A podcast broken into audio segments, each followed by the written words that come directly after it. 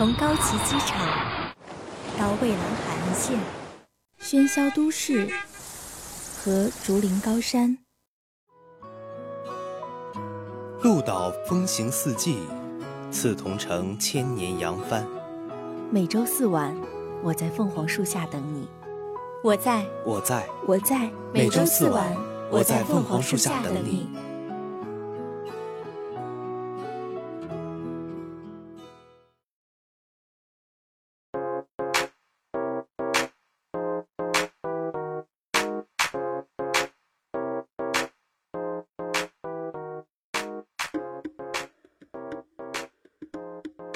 生可爱又无限开朗，仿佛爱神转世又自带温柔 buff 的小男孩。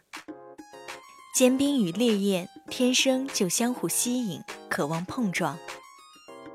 当两人怀揣着满满的好奇和喜欢，在命运的安排下开始往对方小心翼翼地靠近的时候，神的声音从低空中传来：“这俩姓李的必须给我在一起。”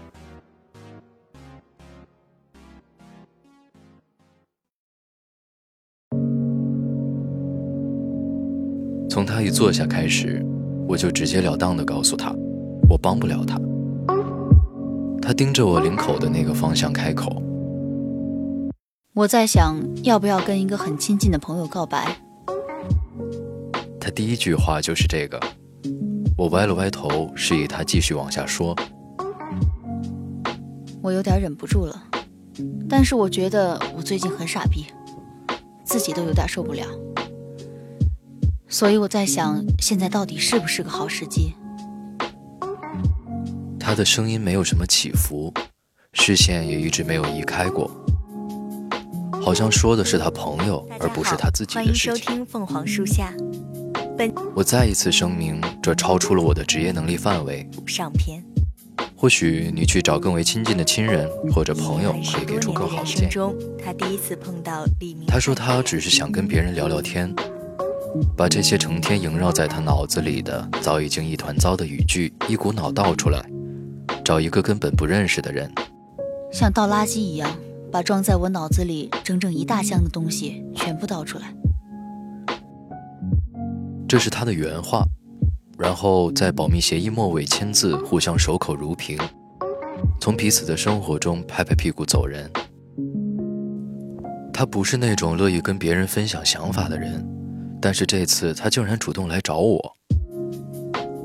最近我真的很奇怪，我看到他张口说废话的欲望，就具象成十米高的大浪朝我迎面扑来，然后我被吞没。我努力扑打挣扎，我想要滑出来，可是不行，我拒绝不了我的大脑。我以前很烦说废话的人，但是我现在看到他。我就控制不住我自己讲废话，可是他又总是不跟我在同一个频道。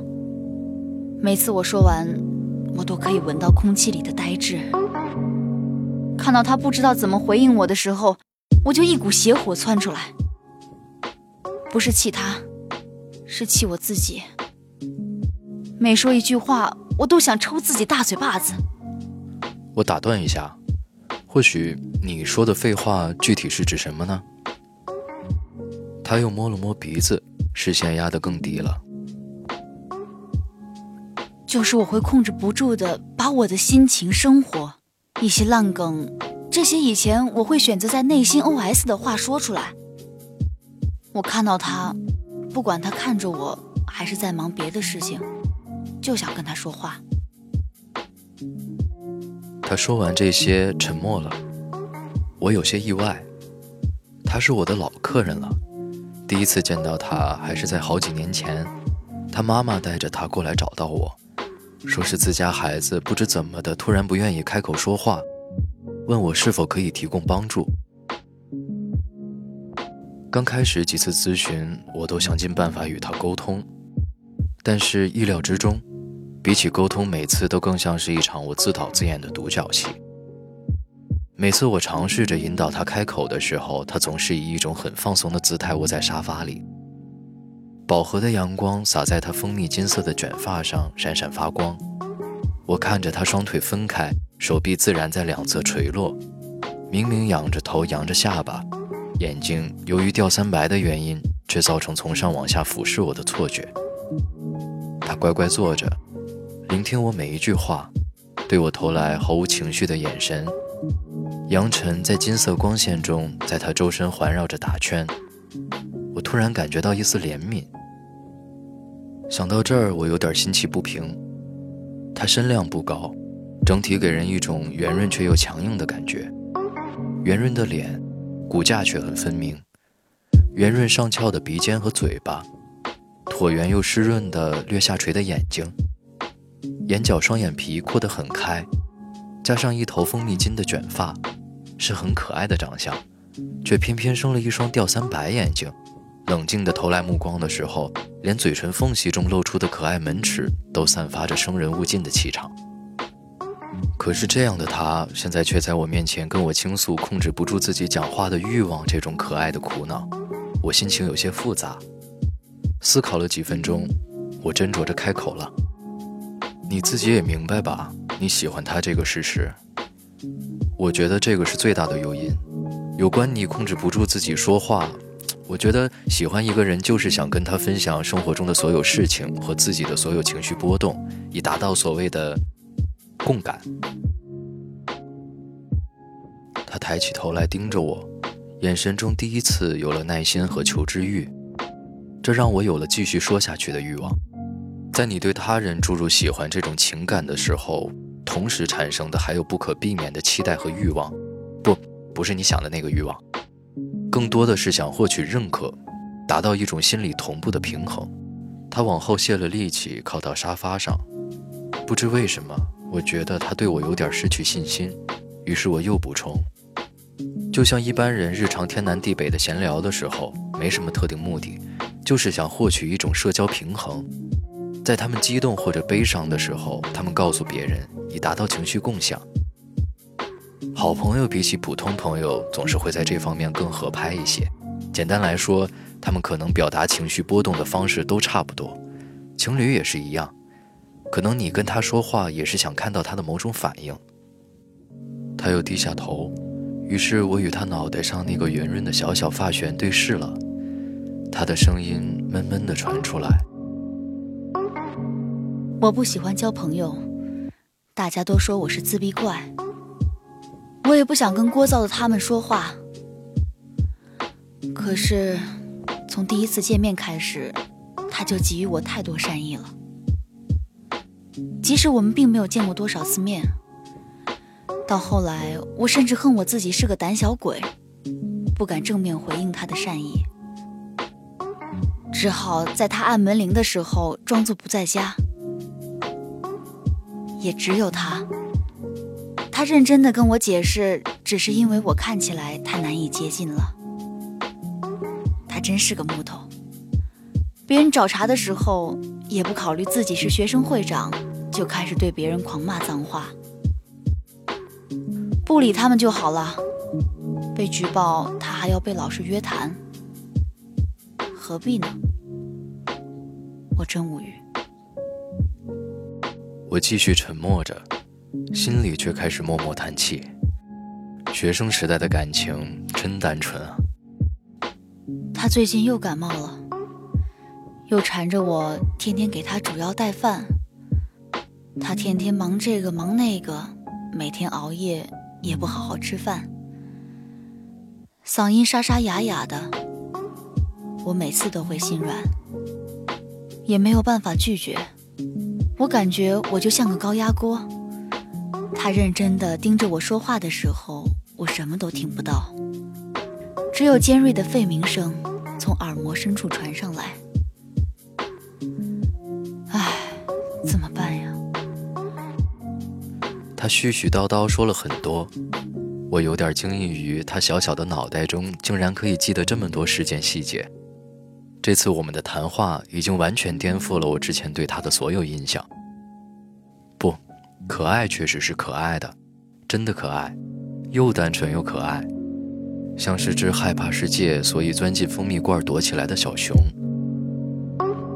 可是他那个小木头男友，我觉得百分之九十会变成男友的那个小男孩，虽然木讷，但很多时候又认真的可爱，认真的为了他和所有人辩解，认真的在他闹小脾气的时候讲烂段子哄他开心，认真的在他开玩笑的时候纠正他的逻辑错误。真没劲。他是这么评价的，语气很是嫌弃，嘴角却是上扬的。他对你有没有意思，我是没办法擅自下结论的。不过，我还是觉得顺其自然吧。他木头是木头，但是肯定不傻。如果你觉得要说出来的话，找他谈谈也可以。犹豫不想说的话也可以。缘分不会溜走的。可能他只是在用自己琢磨出来的方式来对你好。为什么要用千篇一律的标准去衡量他呢？最后，我朝他笑了笑。令我意外的是，他抬起头来，竟也朝我露出个笑容。我有点呆滞，真的是小熊啊！笑起来眯起的眼睛弧度和嘴巴旁边凹陷下去的小窝，融化了这张脸装备的所有生冷气场。我走近了，拍拍他的肩膀，肯定会有好结果的吧？我这么想着，送走了他。我今天的第一位，也是最后一位客人。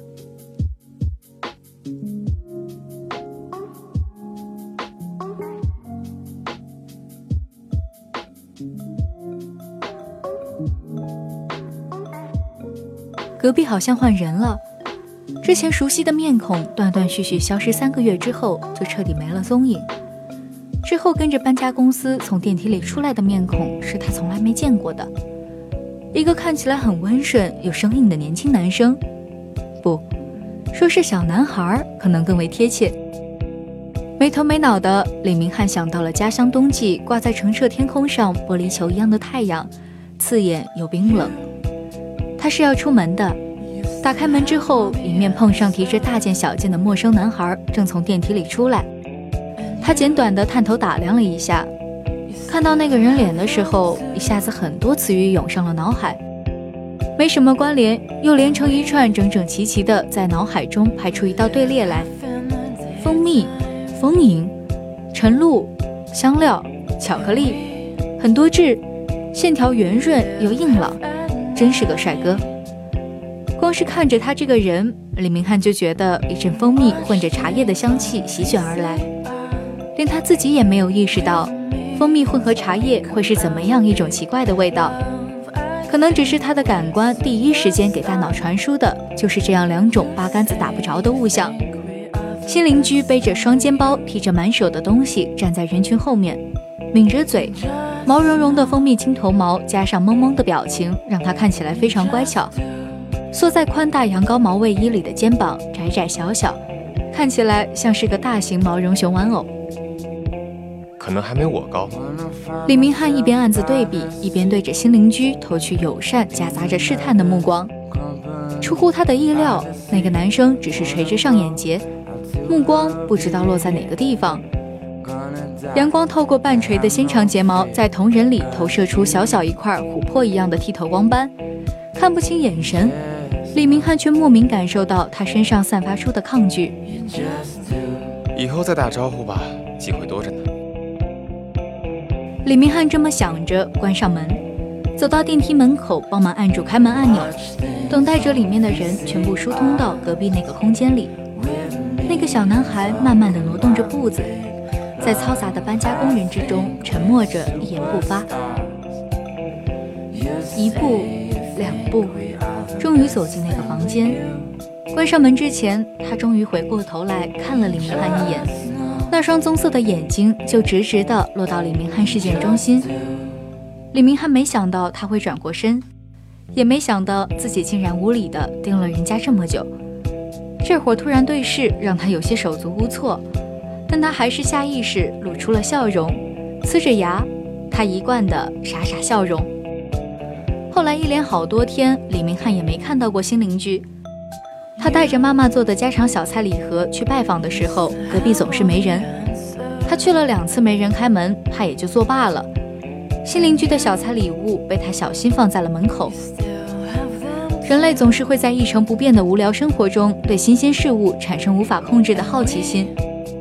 李明翰每天出门回家，都会暗自期待，会不会遇到那个看起来忧郁又乖巧的邻居。物业张贴的电费、水费单，他在楼下看到了，也会给新邻居带上去。可惜总是碰不到他，李明翰只好放在门口。这些小小的期待，随着日期增长，竟然慢慢膨胀了起来，搞得李明翰像是有病。打开门之前，检查一下自己的着装是基本，确认没有问题之后，再深呼吸一小口，提着一口气打开门，探出头看一眼。但每次都是他自作多情，走廊一般都空空荡荡，只有他傻瓜一样稍微粗重的呼吸声。唉，总会见到的。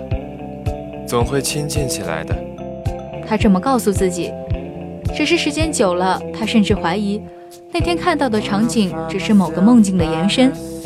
他很后悔第一次见面没有去跟小熊攀谈两句。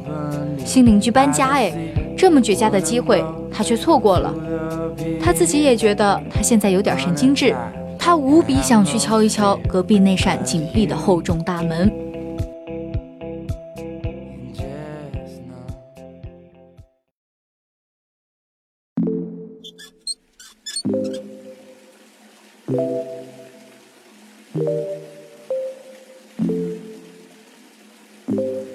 后来再碰到小熊的时候，已经是深秋了，天气蛮冷的。李明翰每次下课都恨不得从学校瞬移到楼下大堂。这个城市不会沿海，风真不是盖的。特别是夜幕降临，没有太阳的地方不仅黑暗肆虐，空气也胡乱流通。李明翰每天傍晚下课一出教学楼，就会被热情的夕阳光芒和四面八方胡乱涌来的秋风同时扑个满脸。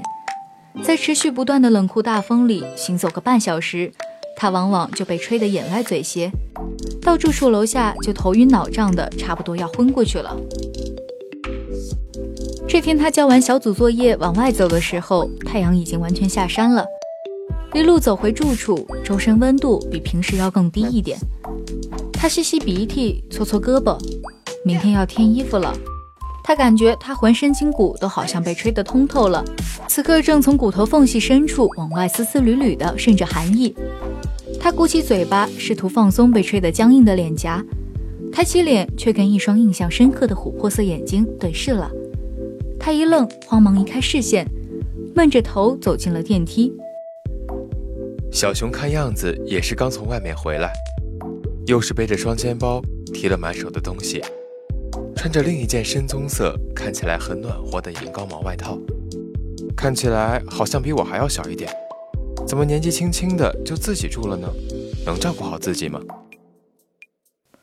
他盯着面前毛茸茸、软乎乎的背影，一个又一个的疑问从心底起泡般的连续冒出来。哎，需要帮忙吗？看起来好像挺重的。都知道是邻居了，搭把手也是应该的。想到这儿，他打了个大喷嚏。他晃晃脑袋，瞥向站得远远的那个身影。小熊只是侧过脸，摇了摇头，向他投来一个眼神。李明翰晕晕乎乎的，什么信息都没读取出来。李明翰讪讪地吸了吸鼻子，又打了个喷嚏，接着更为猛烈的头晕目眩猛地冲上来，淹没了整个脑袋。他鼻子一酸，眼泪鼻涕都出来了。他吸吸鼻子，又咳嗽两声。我靠，这风也太猛了吧！他自己嘀咕几句，脑袋昏昏沉沉的。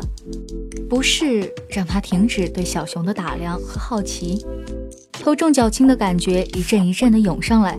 以前他没觉得住得高有什么不便。现在他才意识到，他有多想立马躺进柔软的床铺。他无力地依靠着墙壁，眼前景象非常虚浮。他闭上了眼睛。电梯叮的一声响起来，清脆的声音激得他一惊。他没什么力气，按了指纹走进房间之后，就直接倒进了床里。好冷啊！他感觉自己被脱光了，扔在冰面上。过了一会儿，热热的感觉从皮肤表面慢慢钻进血管神经。他裹紧了被子，又开始出汗。昏昏沉沉之间，突然想起，自己刚刚确实闻到了甜蜜又苦涩的果木香气。半梦半醒间，似乎是感觉神经最为活跃的时候，李明翰感觉自己像一只小小的蜘蛛，被从后脑升腾起来的甜蜜又苦涩的香气慢慢包裹成一只小小的琥珀。他更紧地环抱住宫崎的腿部，睡吧，睡一觉起来就好了。结果没睡多久，李明翰就被叮咚作响的门铃从梦里强行掀开眼皮。他裹着被子去开门，迷糊间看到的棕色卷毛和那双毫无波澜的琥珀色眼睛把他吓了一跳。他松开拽住的被角，揉揉眼睛，又晃晃脑袋。嗯，我在做梦吗？李明翰，你快醒醒！还没等小小邻居开口，物业王叔就从他身后走到李明翰面前。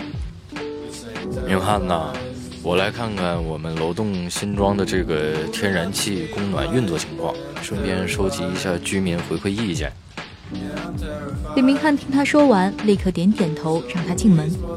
供暖，他这几天一直赶小组课题，恨不得每天在实验室住下，回来的次数并不多，没想到已经供上暖了。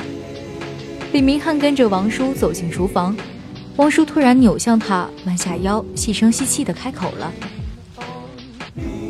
小李，你可听我说，刚刚上来的时候发现有个人站在门口，看样子是站了挺久的。看我按门铃也不走，挺奇怪的。最近可要注意一下。”李明翰看他小心谨慎的样子，脑海里浮现起那个小熊一样的身影，他笑着摆摆手。王叔，那不是什么奇怪的人，就隔壁刚搬过来的小邻居，比较认生吧。可能我刚刚睡着了，就没听到门铃。不过谢谢你的提醒，没什么大事了。哦，是新住户，那就行。不是奇怪的人就行。我说呢，长得也不像是什么奇怪的人，我就是告诉你一声，以防万一。送走王叔，李明翰竟然发现隔壁小熊还在门口站着，提着什么东西。盯着地，不知道在想什么。你好，小熊，你要进来吗？说完，李明翰就紧紧抿了一下嘴唇。什么小熊？哎，怎么把心里的称呼说出口了？他挠挠头，视线往下落在小熊圆圆翘翘的鼻尖上。小熊没有出声。漫长的五秒钟之后，一阵奇怪的欣喜注入心脏。他侧过身子，给面前的人让出一大片空间。小熊进来之后，拍拍沙发，示意他坐下，然后提着他的小袋子直奔厨房。李明翰顺从地在沙发上盘腿坐下。小熊似乎在厨房鼓捣什么东西。李明翰裹着被子等了几分钟，刚刚打开的地暖开始慢慢奏效了，整个房间温度上升不少。但考虑到自己可能还发着烧。李明翰把被子裹得更紧了些，无聊困倦在温暖中慢慢发酵成睡意。李明翰打了个哈欠，眼皮又耷拉下来。李希涵端着热气蒸腾的姜汤出来的时候，看到的就是李明翰裹着被子，盘着腿在沙发上呼呼大睡的样子。黑色头毛在刚刚被吵醒的时候就没得到主人的打理，现在这么一折腾，张牙舞爪的更嚣张了。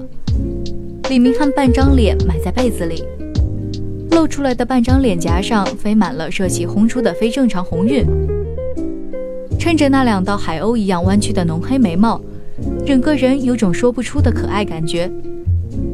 李希涵关掉顶灯，又打开沙发旁边的落地灯，柔和的暖色光线在黑暗中织出一个小小的茧。李希涵在矮机上坐下。身侧煮的滚烫的草药浓茶升腾起丝丝缕缕的袅袅雾气。他盯着熟睡的李明翰，长长的睫毛伴随着呼吸，幅度很小的起伏着。优越的鼻梁在一侧打下阴影，堪堪盖过了脸颊上一颗小小的黑色的痣。他可真瘦啊！他想。看到李明翰嶙峋突出的脸部骨架，顺着颈线渐渐消失在被子里面。李希涵脑海里渐渐出现“猴子”两个大字，他嘴角勾起一个小小的弧度。李希涵无聊地盯了一会儿熟睡的李明翰，又去厨房收拾完草药渣子，扔进垃圾桶，再绕回来伸出手试了试姜茶温度，觉得差不多了，他就戳戳李明翰。李明翰睡得真的很熟了。李希涵看他毫无反应，干脆伸直手臂在他乱七八糟的头上呼噜了一把。李明翰一惊，睁开眼睛看到是他之后，皱起眉头嘟囔了几句，放松了绷直的神经，任由身体靠向沙发。李希涵看他好像又要睡过去的样子，上前拍拍他的脸颊，然后起身离开了。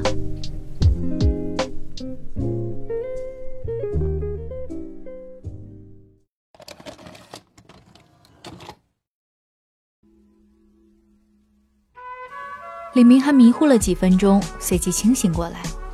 客厅安安静静，空气中弥漫着草药苦涩和老姜辛辣的混杂味道。他面前端端正正摆着一碗还在冒着热气的褐色茶状液体，他捧过来贴了贴，温度正好。微烫的茶水顺着食道捋顺了皱皱巴巴的肠胃和一根根神经，每个毛孔似乎都惬意地伸展开来了。李明翰睡了近两周来最舒服的一觉，虽然时间短，但是睡得沉，泱泱的病气去了不少。精神回归之后，李明翰靠在沙发上发愣。刚刚隔壁小熊是来了吧？还煮了药？他环视了一圈，又去厨房看了一圈，除了垃圾桶里散发草药气息的一堆黑褐色渣子，其他都没什么变化。他站在厨房中央，盯着燃气灶发呆。燃气灶也呆呆地回望向他，怎么这么快就走了？哎，我真的好想跟他打招呼啊！